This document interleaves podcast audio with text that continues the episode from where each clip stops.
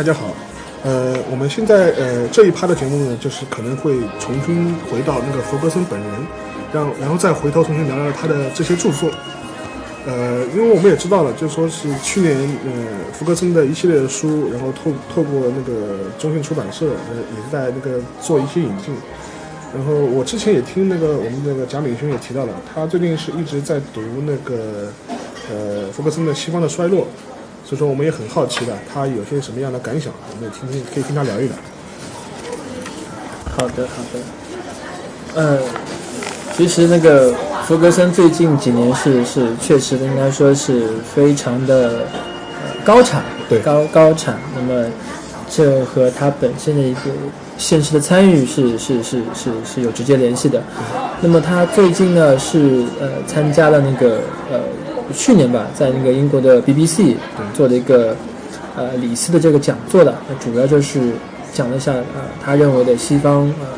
西方制度这样一个演进。那么呃这个书后来被命名为被翻译成叫做《西方的衰落》啊，西方的这个这个问题的衰落。那么这本书呢，其实在今年的年初已经有中信出版社给给给给出来了。那么其实，呃，我觉得这本书我呃也没有细看了，因为也刚刚拿到新书，但是我对这个书的一个一个一个一个标题和它的一个一个问题意识呢，是是是比较感兴趣一点的，因为我们一直呃觉得福格森呢是是一个呃现实感很强的人。对，那么他在之前的一本著作是关于那个叫《文明》啊，《文明》文明啊，《文明》这本书在国内当时也引起了一定的反响，就是比较东西方文明之间的一些呃比较的优势。那么福格森其实是一直在告诫他的西方的这个读者和听众，西方正在面临一个关口，对，这个关口就面临面临是来自于一个他者的挑战。这个他者挑战在历史上事实上是一直是曾经辉煌过，对，呃呃存在过，同时现在仍然重新在焕发它的那种呃制度上的优势，而且在迎头赶上。是，那么这个就是东方文明啊，东方文明。那么福格森呢，在著作之外呢，还提过另外一个概念词，那么这个在呃国际政治领域呢，也是被广为的流传，叫中美国，嗯，叫 Chi America。呃，当然了，Chi America 这概念的提出者还有其他很多人，那么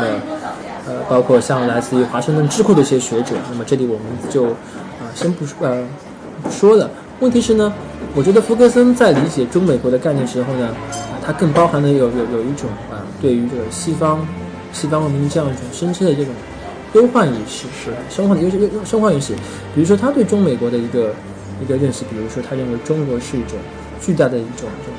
生产性的和一种储蓄性的这样一个一个一个一个部分，而美国则是作为一个巨大的消费性的和创新性的部分，这两者之间是有一个良性的这样一种循环。但这问题是，如果说作为西方代表的美国，如果它的创新啊，它的这种创新，它这种消费的这种能力，如果一旦陷入停滞乃至倒退，对包括它呃被它所寄予厚的创新，一个是科技创新，一个是所谓的呃金融制度创新。如果这种创新制度过过过过度过度或者说是过于过于呃过度发挥的，就是杠杆杠杆化这种程度啊对，过于过于苛刻，乃至造成这个整个金融制度监管的崩溃的话，对，那么其实就会造成另外一个呃另外一部分的一种不平衡，那么其实就会造成呃来自于东方的这样一种崛起的这样一种挑战。是，那么其实就是说，呃，福格森呢这种忧患是一直是有的，所以说呢，他在那个呃呃西方的《沙漏》这本书里面呢，就是系统的就是来讲述了这个这个这个这个他所关心的问题。对，但是呢，我这里也不想做过多的剧透了，所以这本书我还建议大家去可以看看。对，因为中信这次呢这本书呢，它是。呃，首先我不是那个托啊，这这大家这点我希对对对。望大家能够明确一点。对，我是只是个福格森著作的一个爱好者，是，就是说，他这本书呢，其实是一个一个回应，同时也是一种呃这种综合阅读的一些感受啊、呃。就我阅读他的前呃前两三章的感觉，就是说，他对于这个西方的制度的问题啊，呃，非常的忧忧虑和关切。当然，我们知道，关于西方的制度的研究呢，在西方无论是法学家还也好，还是经济学家也好，都有一些非常丰厚的著述啊。刚才那个青青提到的那个呃那个福山的那个著作，其实也在那个也在那个呃也在这个呃呃弗格森所感谢的这个这个这个作者之呃学员呃那个 literature 之前也是被重点就是说是那个说是是提及过的，所以说他的意识很强烈，他并不是是一本想提出一个呃那种横空出世的这样一个命题，而是是希望基于前辈学者、前辈学员以及是现实问题的之后的一些一些思思考和反和和和和和和和反应。那么首先他首先要承认这一点，对，西方在过去三个世纪的这样一种成功，最核心的一个一个一个特点，嗯，这是他对于对于呃资本主义制度建立。那么他当中还提到。不单单是资本主义制度本身了，对，他还提到有这样几个几个几个内容，他称之为所谓的四个啊四个黑匣，嗯，啊四个黑匣，哪四个黑匣呢？这个其实我我说出来大家都是呃耳熟能详的。第一个就是西方民主制度的建立，对，民主制度大众民主制度建立，这是第一个。对，第二个是所谓的呃资本主义制度，就是所谓的市市场啊经济的这样一种啊这样一种组织的这样一种形成。第三个是所谓的法治，对啊，法治社会，西方法律形成也是经历过很漫长的过程，在近代以来至臻成熟。对，最后一个是所谓的公民社会，对，公民社会。那么这就是福格森所概括的构成西方文明基石的赖以成长的这样四大的因素。对，啊，我再重复，一个是民主，一个是资本主义，主义一个是法治，一个是公民社会。那么，那么在福格森看来呢？这个代表所谓的西方的政治、经济、法律和社会的这种黑匣子内部呢，互相之间是有非常高度的粘合、相互关联的作用。那么他用了个比喻啊，就是说它就好像是那种我们当代的电脑或者说平板电脑当中的这种 CPU 一样的，是核心，对，大脑是确保了这些设备的运转。嗯，而如果一旦出现故障的，就往往可能是这种系统内部的这样一种线路啊出现了问题。对。那么这个比喻它就引申出另外一个一个一个说法了。如果说我们看到这个这个这个西方文明的外壳啊，很很很很光鲜，对，很亮丽，啊有坚船利炮，有非常强的这种科技消费的文明，对，有全球化所推动这样一种这种所谓的全球化趋势的话，那么如果它内部的运行制度的本身出现一些致命的缺陷的话，外外部人士是不容易能够看出来的，对，而且这些如果不去加以进行微调的话。那可能就是会出现重大的命题的。是。那么，其实福格森在这个问题当中的一个问题，就是说，既然我们说民主、资本主义、法治啊，那个公民社会是西方赖以成功的这样的四大的基石，那么为什么，如果我们从近近处来看的话，为什么从零八年之后啊，我们说一个，对，但其实不单单是指零八年了，对，零八年之后，为什么来自于西方的这样一种唱衰西方，或者西方本身的这种哀叹论？呃，越来越多，越来越越来越多嘛。对，福格森其实强调了一点，其实呃这一点我倒不能说是，呃，他所独创的。他认为呢，首先，呃，从八十年代上世纪八十年代开始，其实，呃，新自由主义经济和保守经济已经对这种制度、对这种经济的活力、对这种社会政策制定的活力呢，是提出了一种非常大的抨击。对，要求是那种那种那种那那种那种那种那种解放。呃，重新回光市场的原态，对。但同时，由于西方社会本身的这种组织化的程度啊，和科技化程度的是越来越高，我们已经从现代到后现代、后后现代了。对。这样一种庞大的制度已经是非常的复杂和精密了。每一个呃国家、每个个体在当中都有一个这样一个契合点。对。那福格森呢，就是想，既然已经有那么详细的套制度，我们说西方。经济监管有有有有所谓的 IMF，对，有世界银行，有美国的呃参众两院各各种类型的这样一种监管委员会，美国联邦政府的财政部啊，各种呃地方都有各种联邦银行，我非常详细的，还有一些民间，比如说呃会计事务所、审计事务啊，包括一些其他的咨询所，他们都对整个经济事务采取这种所谓的二十四小时全天候的监控。嗯，那么在这样一种情况下，我们可以认为制度上的监控和监管。已经到了一个就是说很难再处理超越的地方去的。那么为什么在这样的出现问题？还是出现问题？对，还是出现问题。就是说，他提出个非常反讽的命题，而这个命题在历史学研当中是，我觉得是经常会被提的，就是反讽。对，ironic，ironic，ironic。对，呃，这个命题其实很很很久远，可以这样下去来谈说，他的问题就是说，一个极度复杂的监管措施，在多大程度上，它会竟成为。他本意想要治愈的顽疾，在政治和经济的进程中，能够起到扭曲和腐化的作用。就是说，本来一个向上的事物，一个就是呃想解决问题的一个一个很好的一个良性的这样的措施，到最后走向了它的一种反反反向性，反向性。哎，这个可可能这在在在我看来就是说是，就是福格森在这个书里面提到的一个非常迫切的一个命题，比如说他提到法治，法治当然是西方文明建立的这样一种一种一种啊基石了，对没有法治就不可能有一个良性的这样一种。呃个人财产的保障，就不可能建立一种良好的这样的私私人契约的这种执行。但问题是，在这样一种呃这样一种呃情况下，法治本身也成为呃呃这个呃怎么说呢？一种呃呃社会性的这样一种投机呃社会性这种这样一种腐败的这样一种呃一种一种滋生地啊、对。因为法律不可能解决任何的问题问题，对。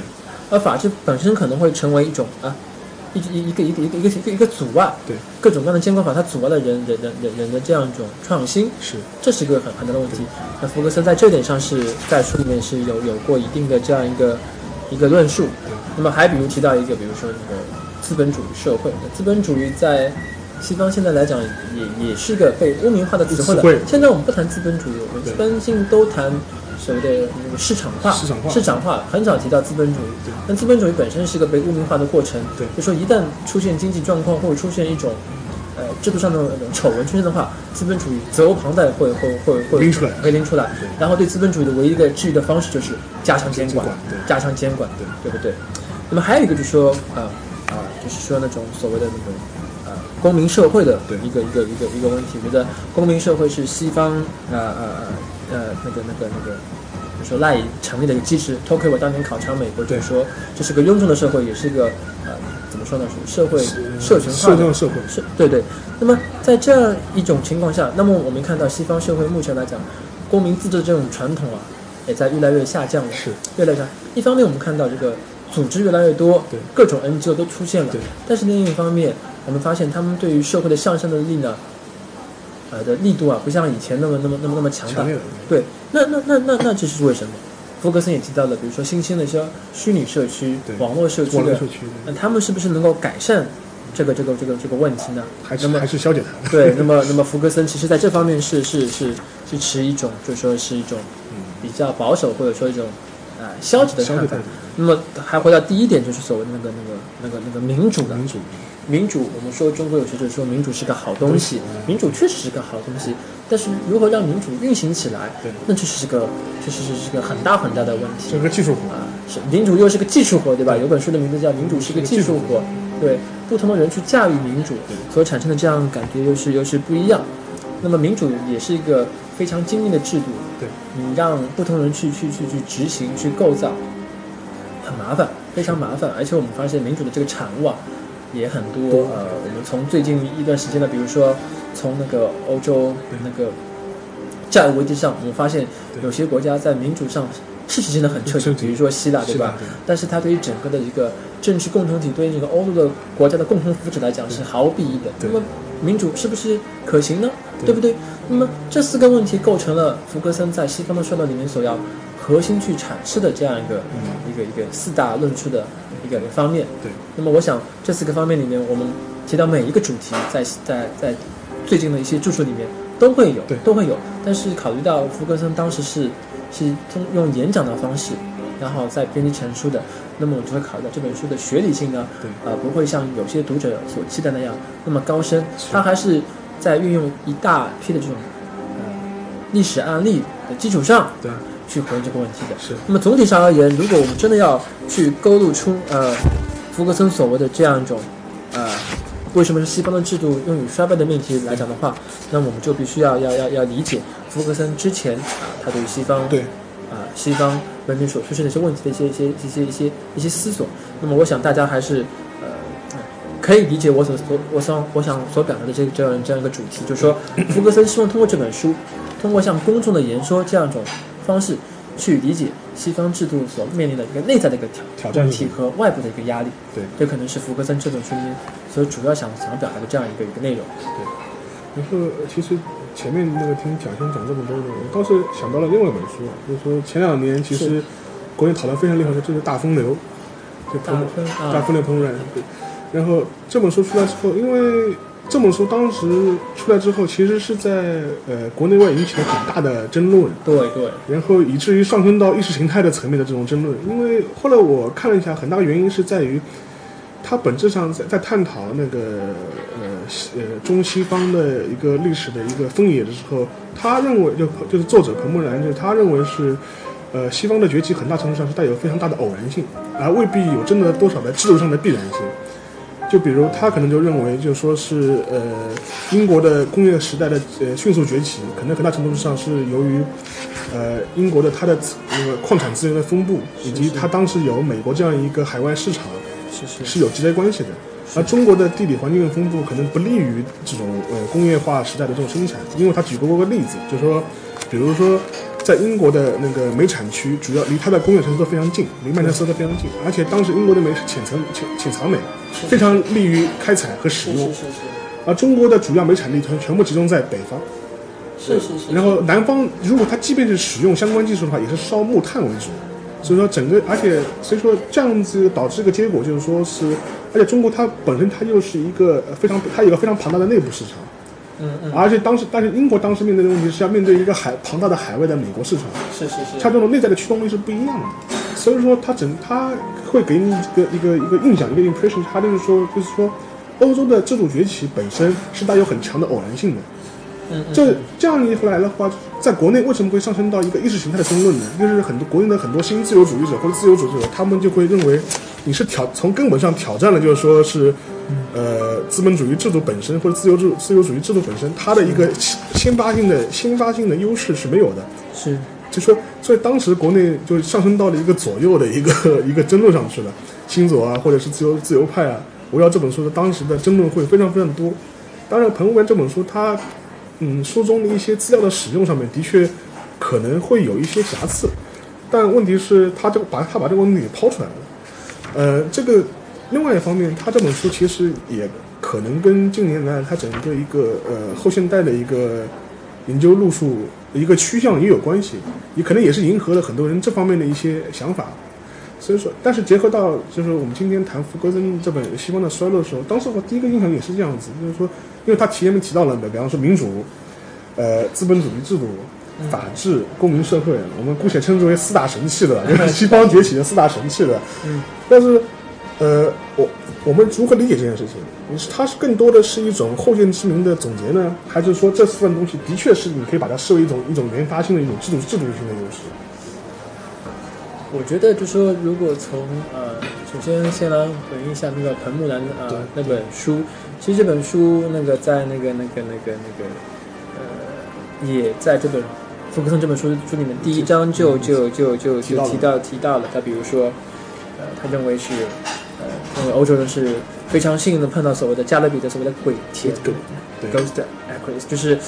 能够提供大量高卡路里的蔗蔗蔗蔗糖。对对，那这些在对亚洲人来讲是完全是不可能的，很很可能。还有一个就是谈到那种大量的煤炭那个储量，对对对对对。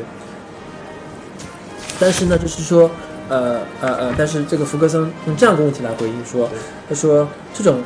说法呢没法去解释为什么中国人啊。亚洲人没有像那种欧洲那样去去孜孜以求，去寻找海外殖民地的鬼田，以及他们为什么没有没没办法去解决那种采煤的技术？是，就说你资源就在你旁边，对，为什么你没做到？而我们的那个不列颠不列颠人做到了，做到的。对，那么这可能就说，我觉得这可能如果我们，就说我们还是同情之了解吧。对，如果我们从全球史观的这个态度来看，呃，彭木兰的那个著作来讲的话。他无疑就是说，重新从西方那种资源禀赋论啊，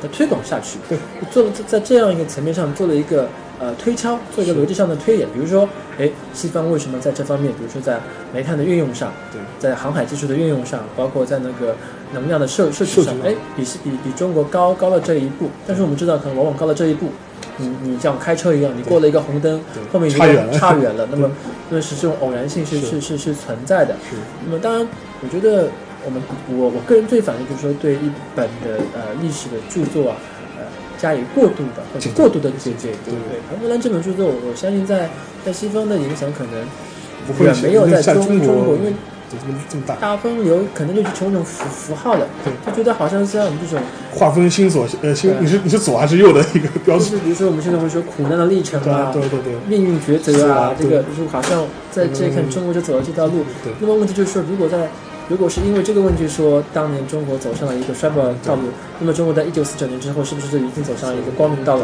那我觉得这种历史决定论的那个成分色彩太重，也可能是也也过度的就曲解了彭木兰这个。其实是对彭木兰问题的最好的一个反应就是说，哎，可以就是说就是说你可以从另外一个角度去去去解释为什么同样面对资源，对。同样在那个比如说呃在那个南美洲的玛雅文明，为什么他们啊、面对那么丰富的这个资源？可以迅速走向没落呢？对。对不对？那为什么西方文明在这个方面能够能够能够能够所向披靡呢？对。就这一点就是应该说，福格森在那他的之前一本书的中《帝国》对。对 Empire 里面，其实已经有了很好的这这这样一个解释了。对。他其实分的也更细了，对。包括英语的英国的语言是，英国的这样一种法律的传统。对，我不说法律制度，英国英国的法律传统，英国这样一种啊独特的地理位置，是。英国的这样一种包括所谓的环大西洋这样一个一个一个一个一个洋流体系，对一切的偶然因素造就的。但是不能不可否认，英国在获取它的所谓的帝国的优势当中，也将近持续了近呃一个多世纪的抗争。对它不仅战胜来自欧陆欧陆大国的这样一种挑战对挑战，同时也逐渐逐渐完成了他的全世界的布局。对他打败了荷兰马车夫，对呃，成为了印度的这个这个这个这个统治者。对他同时又呃又开始进入东南亚，对同时又与中国的那个呃中国的满清呃王朝进行了一番争斗，对打入了我们所谓的东亚的朝贡体制之间。这绝对不是件小事情，是是一种通过逐渐渗入的方式。对，我们我们不能因此就就就就就就说明啊，英国的这样一种举动是帝国主义行为，就像我们后来所说那个呃，有一本著作名字叫做那不愿打个开的国门，呃呃叫什么“怀有远人”，怀有远人对对对一味的就同情中国的的满满满满清的王王王朝王朝，说是呃就是中国的一种嗯。对西方进行抗争。其实在，在西方人眼中，这种这种从英国来讲的话，制度的这种优越论，他们是是是逐渐逐渐形成的，而不是而不是一夕一对一一夕就有的。对。所以我们现在也不要对呃对对对对帝国主义啊持一种绝然的批判。对尼格尼福尔尼格森不是一种完全的这种悲观论者。对尼尼尼格森福尔尼格森在帝国里面，呃，在我看来啊，我当时写这本书的书评是说，其实福格森是一个乐观的帝国主义分子。是他并不是说觉得英帝国这种遗产都都是很很正确的，他是希望能够通过对英帝国这种遗产的继承呢，对当下的问题呢有所裨益。对。啊就是我们说说的最简单一点就说是以史为鉴古史明这种角度所以说他也会在这本书呃西方的衰落里面呢嗯对于这样一种历史的偶然性呢他并不是呃是一种非常肯定态度。他觉得还是要通过制度啊通过一些制度上的方式来来来来来来来来来来理解对。现代国家的形成。他并不认为现代国家的形成是一个是一个是个不好的结果。他认为是个必然的结果但是问题也也由此而呃截然而生嘛对。对不对？因为就是说也还有一个就是因为我们前面也提到，其实从零八年之后了，因为一个嘛是唱衰西方，还有一个是中国模式嘛，中国崛大中国崛起。因为前两年呃有本书吧，反正可能也是英国人写的，就就就是呃雅克马丁。哦当当当时呃统统统治世界的，当时中国统治世界。当然这个你这么说好话，我们先不去讲它。但是我听过他在那个 TED 上面一个很短的一个一个一个讲一个讲座，当时呃不过他他有一点我觉得的确是呃蛮深的，因为他实际上更多实际上是在批判欧洲。他认为欧洲这块大陆就是说一直是有点不思进取的味道，就是尤其是他到他其实到对美国倒是就是帮欧洲还是区分开来看，他认为美国这个国家还是能够国运还是能够维持很长时间的，但是他认为这个欧洲呢，就是整个大陆他很他称之为是有可能是会被遗忘的一块一块一块大陆，嗯嗯因为就跟就跟其实那个这么呃那个福克森这本书里也提到的，就是说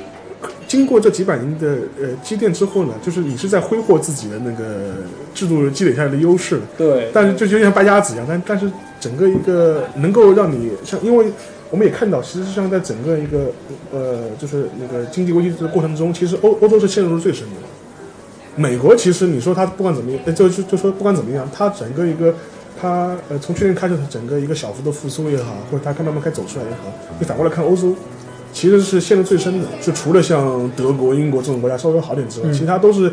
而且他还面临着很多这种制度性的掣肘，就比如说。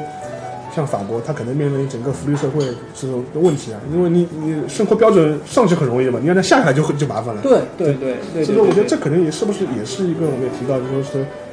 呃，你前面也提到，比如像公民社会啊，或者像民主制制度也好，反过来反过来本身它会成为一种你的发展的一种阻碍，甚至会延会延缓你整个一个复苏的这样一个步伐。对，这这个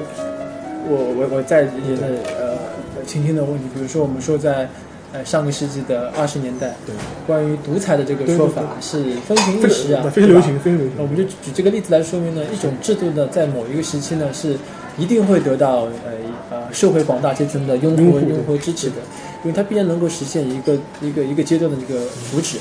我们说西方，再举个例子，说西方福利社会的概念，从十九世纪末期的倡议，到了二战之后的建立，到了上世纪八十年代，西方福利社会受到重大挫折之后，其实福利社会这个理念也经历了大概不过这个半个世纪。再多一点。现在在全世界唯一能够呃坚持真正的比较纯粹的福利社会理念的国家，也只有是那个北欧了北。欧几个那么就就算现在我们看美国，它的在关于全民医疗上面，我觉得是阻力是非常非非常大的，而且谁知道奥巴马呃呃 下台之后，如果下一再改回来，再改回再来。改回来呢？所以说这个争议是很大的。那其实也提醒我们，就是说，其实我们每一个制度啊，在某一个时期都是有一定的这个这个这个历史的这样的作用的一个一个保保保保质期。是比如说资本主义它的这种进取心，这种对于财富的这种啊这种这种这种贪婪感啊，迫使的或者说驱使的西方殖民者呃对于全世界资源的这种开发，包括民主制度的这样一种啊民主制度这样一种兴起，也带动了啊公民社会、大众社会的这样一种兴起。那法治呢呃的牢固呢，也确立了西方的这种精英和民众之间能够形成一种稳稳定的这样一种互相牵制的这样一种观念。那么公民社会呢，在更大程度上呢，的的的的的这样一种兼顾呢，也很大程度上允许或为西方社会的这样一种在族裔上、在宗教上、在其他多种问题上一种开放性呢打定了基础。但问题是，这四大因素并不是一成不变呃一成不变的。那么其实特别特别特特别是当那个这个其实冷战啊，我我我我再插句，冷战时期呢，其实是是固化了这个这个这个西方制度这个自我革新的这样一个进程。是其实，在二战之后，西方其实一个很大的特点就是所谓的那种殖民主义体制的这样一种崩溃。崩溃。其实取而代之的这样一种欧美对抗模式呢，其实没有从社会治理上去很好的去解决，啊，主要是在那个政治军事上面的这种互相的抗争。第三世界国家虽然在自自自我的这样去成长，但是在成长过程中有很大的问题，比如说，比如说呃，西方政府为了去扶持互相之间的这种傀儡政权，不惜通过一种贿赂，通过一种放放的方式去发展发展，就造成了很多包括像拉美拉拉美国家，包括中东国家现在目前的困境。困境。那么在冷战结束之后呢，世界重新处于一种新的混沌状态。我觉得美国一个很大的问题就是说，他在那个冷战呃呃结束之后呢，他没有真正的意识到自己的这样一个位置，对扮演什么角色。虽然说冷战红利，冷战红利呃应该来说是是是美国人是独占鳌头的，对但是在冷战的后面的十年到二十年当中，美国人没有好好的去去去反思这样一种这种行为，反倒是我们发现，美国在就一九九零年之后，它虽然取得所谓新经济的成功，因为像那种互联网经济啊一种呃模式，给美国创造了非常大的财富，但同时呢，美国在社会政治方面没有形成那种像冷战时候的有一种最广大的共识，没有，又没有对手，所以他开始陷入到一些非常琐碎的社会议题，就是。so social politics、social policy 对。其中呢，尤其是像那种比如说呃医疗保障啊移民啊，就是有非法移民啊，对。也是包括现在的教育权的问题上，对。啊，这这些问题非常的非常的琐碎，琐碎的一一个同时呢，哎，西方呢在金融创新方面这个走到了，因为全球化全球化这个整个全球的金融市场的建立，美元独占鳌头，美国确实在这个这个阶段是是是是到了一个顶点啊顶点顶点，这个无数的青年涌进华尔街去去实现绝呃他们的这种这种这种财富梦想。那么我们知道，任何一种一种一种经济的繁荣啊，都是有有有其周期性期性有有其周期性的。如果说二零零一年那个呃基地组织给予美国是在在在那个心理上一个沉重打击的话，那么零七零八年的这样一种对金融危机呢，则是对他战后建立这样一种高度杠杆化、高度货币化的这样一种金融政策的一种一种一种当头当当头棒喝。如果你在如果你如果如果你在这个这个金融体系上如果不能达达达到一种高度的这种平衡感的话对，那么在呃在一些相关的社会福利方面，你就不可能像以往那样是对啊无限制的去去去供应去供应一个一个一个稳固的这样一个系统啊，对就出现断裂的。对因为欧洲也是，欧洲其实也面临这样一个问题，因为欧洲在冷战，呃，冷战结束之后，其实在进入一体化的过程当中去呢，也是有很多的问题。是比如说我们现在看欧盟的一体化，其实最大的一体化的得益者是德国，德国是德国。德国在那个冷战，在那个经济危机之后，还依然是一枝独秀。我们发现其他国家在不自觉的成为着德国的附庸。为什么英国在经久不久，嚷嚷要退出那个欧盟。对其实如果我们从地缘政治和传统的外交来看的话，他是不愿意德国做大，或者不愿意臣服于德国的对啊、这个德国的轴心之下。这其实是另外一个方面。但是不争的事实是，不争的事实是，那种社那那种。设想欧盟的那种联邦制的国家，因为没有一个超超人的超正政府没有一种强制力，所以说德国在处理像呃像面对这种希腊这种对。呃经济危机的时候，他也没法呃跟跟希腊采取一些很强的方式，方式？只能通过虚与委蛇的方式去去去去去去解决。对。希腊人当然要福利社会希腊的福利社会待遇非常好，好，对。非常好，对不对？但是希腊的政客是主要是面对那个他的选民，而不是面对欧盟的这个领导人。他面对默克，完全可以跟他是对。跟他是打打酱油啊，或者说虚晃一枪啊，甚至还要还要赖赖账。对。那赖克默克他所面临的这个对象是德国选民，德国选民。德国选民没有我没有义务，没有义务为你付付付这个账啊，对对。对不对？那么长此以往，有人也提出了欧盟的衰落。对。那么，那么这就是使得很多的之前经历过很长的时间欧洲统一化的进程的这些所谓繁荣呃知识分子和精英政治家进行反思的。我们做那么多，我们做了那么多的制度创建、嗯结果制度创新，你做那么多工作，很有可能将来在某一个点，由于某一个偶然性的因素就就就就就就崩溃掉就崩溃掉你。这也是另外一种意识的偶然性。对这种挫败感是是是很强的。欧洲的这种挫败感，在很多的知识分子心中是是是是有很深的是的那种感觉。呃很深的感觉的。所以说，在冷战之后，虽然一度呃对所谓的这种普世化、全球化的进程有很大的信心感之后的话，西方的这种悲观情绪，在近五年来讲对。是非常明显，又加上呃西方不亮，东方亮嗯啊，东方在这几天当中所取得的巨大的成果，对。我们看到西方确实在面对中国的这种崛起和成长当中呢，带有一丝非常的那种怎么说酸酸酸的感觉。酸酸感觉是肯定有的，对。不必不必去去回避。我所接触的一些西方媒体在华的记者，他们都有这样的一种感觉。是。一方面他们是惊叹，对。一方面是不屑，对。第三方面呢又必须去承认又又又又承认，对。所以这种感觉是非常复杂和矛盾的。但西方的人呢，特别是欧美的知识精英呢，他们有一点是比较，他们是比较愿意去去反思的，嗯就 rethinking 的 retrospective 这点上来讲，我觉得西方人在呃经验，因为毕竟是我觉得英英欧美嗯欧美欧美是经验经验主义占主角，他们这种经验上的层面上的一些不足，他们会非常务实，非常去务实，去去去思考，所以出现那么多关于有关于中国的，我们按照我们就俗话来说，就说是吹捧中国的著作，这个我也觉得不稀奇。对对读者要了解中国，政客要了解中国，加上媒体的趋趋同性、好奇心，都会让他们去对中国问题对。这样理解。当然，这个这个著作的这个质量啊，这个这个水平啊，这个我们就呃再说。持持保留意见了。因为有些著作名义上真的是很不错，但是如果你细看的话，你会发现他们离中国太远太远了。但是反过来呢，我们又不愿意去过多的去去赞同我们国内的一些呃青年学者，或者我们认为是呃左翼热血青年的一些一些很很很很高高很高昂很嗯态度这个声调很高的一些看法。对。我想大多数人还是持一种比较冷静的一些一些一些态度。是。比如说在最简单一点，我们在西方的这个公民社会制度上，对。与与西方来讲就是差距是很大的。还是很大的。所以西方的缺点，在中国的读者人眼中呢，它不足以成为一个对一个一个急需要要要理解的这样一个一个高门。呃然后 在